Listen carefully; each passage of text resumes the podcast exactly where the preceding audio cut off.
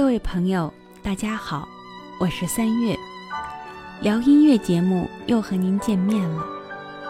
在长达十天的雾霾天气之后，久违的阳光照耀着我们。此刻虽然是一年中最冷的时候，但是望着窗外的阳光，大家是否已经感受到了春天正在向我们悄然走来呢？上期节目的最后，我说到了世俗力量的崛起，推动了器乐的发展。今天的节目里，我们就来说说中世纪的世俗音乐发展的社会背景。连续收听聊音乐的朋友们会知道，我们的节目大致上是按照时间的顺序来讲述音乐故事的。节目的起点讲的是格列高利圣咏，也就是从公元六世纪末开始讲起。到了巴黎圣母院乐派的兴起，已经有了五六百年了。在这期间里提到的音乐，都是围绕着教会、围绕着宗教仪式的音乐，而提及的人物。无论是收集整理圣咏的教皇格里高利一世，还是对记谱法做出突出贡献的音乐理论家圭多·达莱佐，还有德国的女作曲家希尔德加德，巴黎圣母院乐派的代表人物雷奥南和佩罗坦等，这些人物有一个共同的身份，就是。他们都是天主教会的神职人员。他们从事音乐研究、创作与实践的直接目的，是为教会、为上帝服务。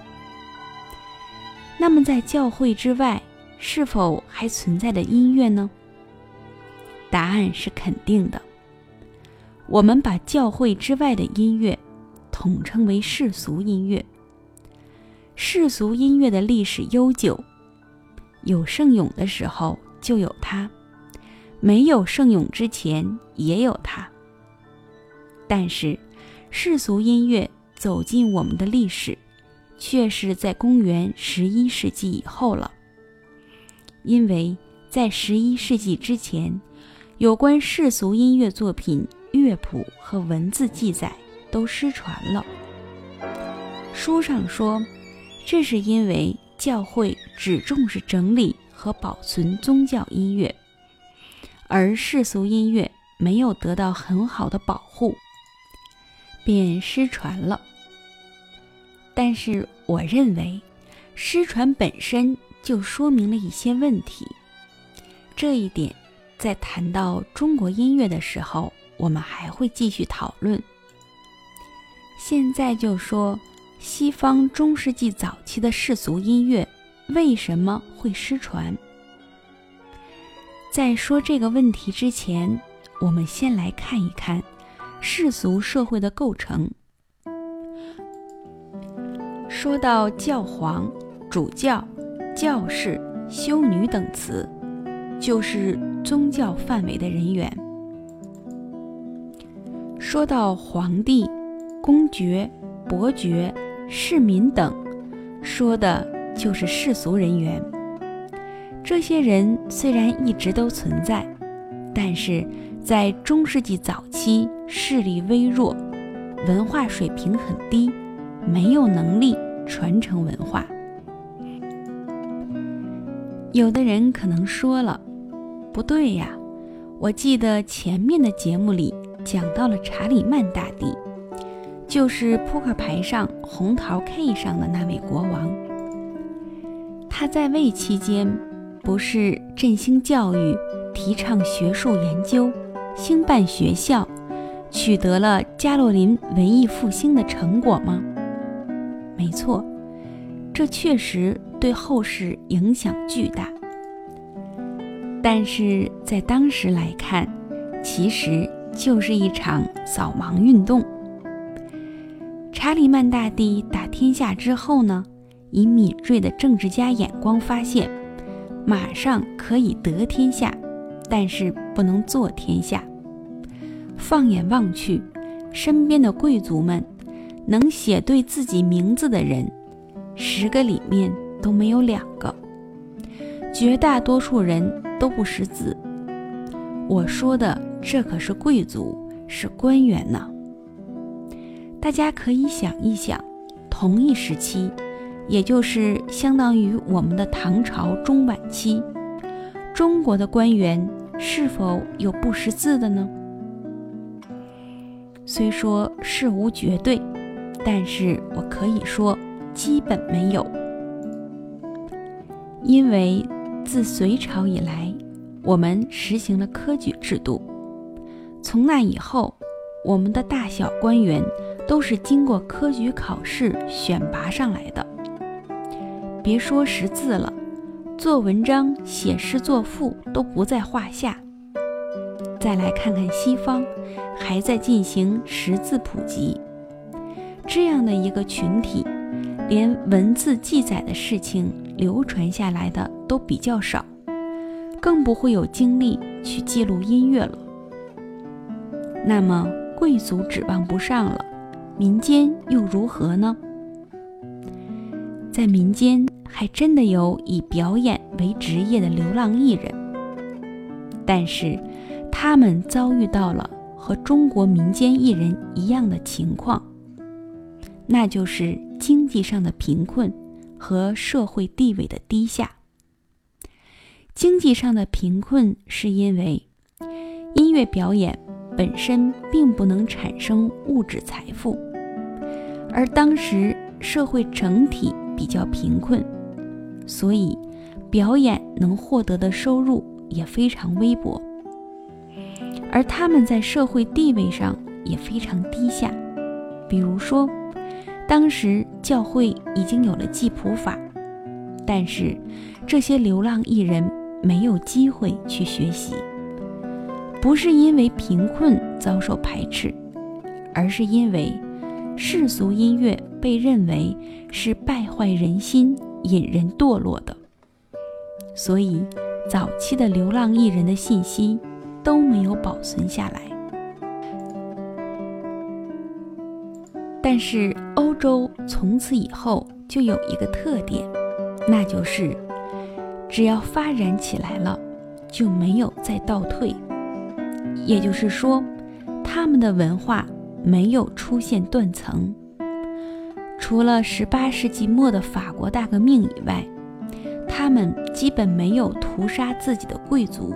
精英的事情发生，在此后的一千年的时间里，欧洲的贵族们做了如下的事情：修教堂、建博物馆、资助艺术家、科学家、探险家，或者他们本人就是出色的艺术家、科学家等。到了十一、十二世纪。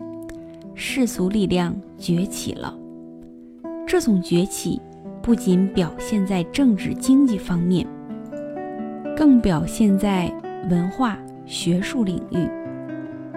前面我们就讲过，此时欧洲已经产生了最早的大学，巴黎成为当时的文化艺术中心。与此同时，民间的艺人们都聚集到了一些大城市。像其他行业一样，也形成了行会。他们内部会举行音乐的比赛，获胜者往往是水平最佳的人。他们也能够获得社会的认可，拥有固定的职业与社会地位，会有自己的伴奏、助手等等。所以在此之后，中世纪世俗音乐。便有所保留下来。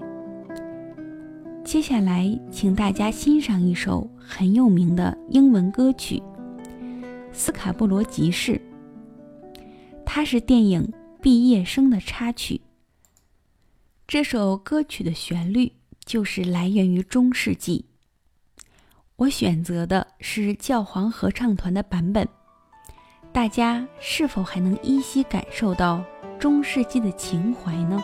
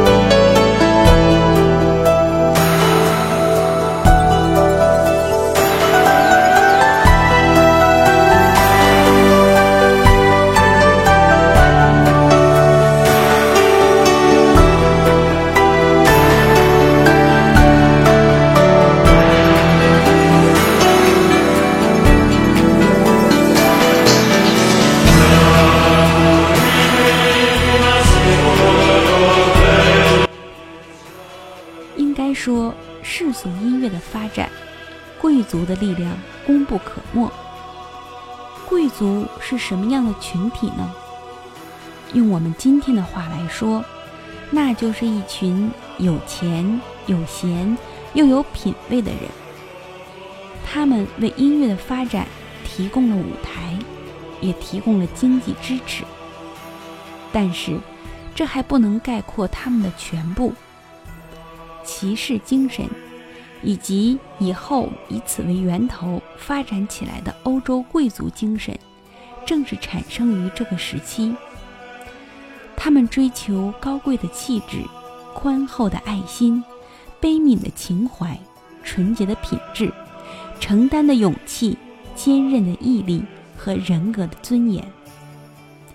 他们当中有很多人，从提高品味。完善人格的角度来对待音乐，更有很多贵族专心学习音乐，直接参与到音乐的创作表演当中。接下来，请您欣赏的是英国国王亨利八世的作品《与好伙伴消磨快乐时光》。亨利八世是宗教改革时期的人物，他同时。也是一位长笛演奏家。Pastime with good company, I love and shall until I die. Cruel last, but none deny. So God be pleased, thus live will I. For my pastimes, and sing and dance, my heart is set. All goodly sport for my comfort, who shall be led. Youth must have some dalliance of good or ill, some pastance. Company methinks them best, all thoughts and fancies to digest. For idleness is chief mistress of vices all. Then who can say but mirth and play is best of all? Company with honesty is virtue, vices to flee. Company is good and ill, but every man hath his free will. The best ensue, the worst eschew, my mind shall be virtue to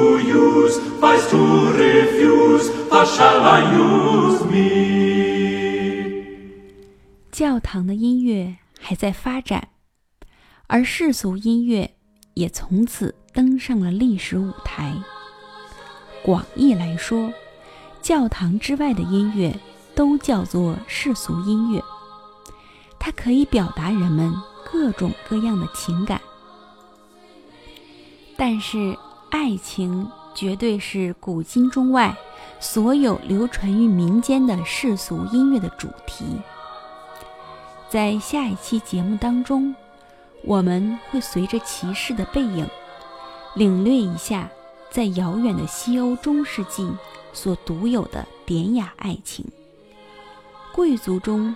那些既热爱音乐又热爱诗歌的骑士们，为我们留下了最古老的法国相送。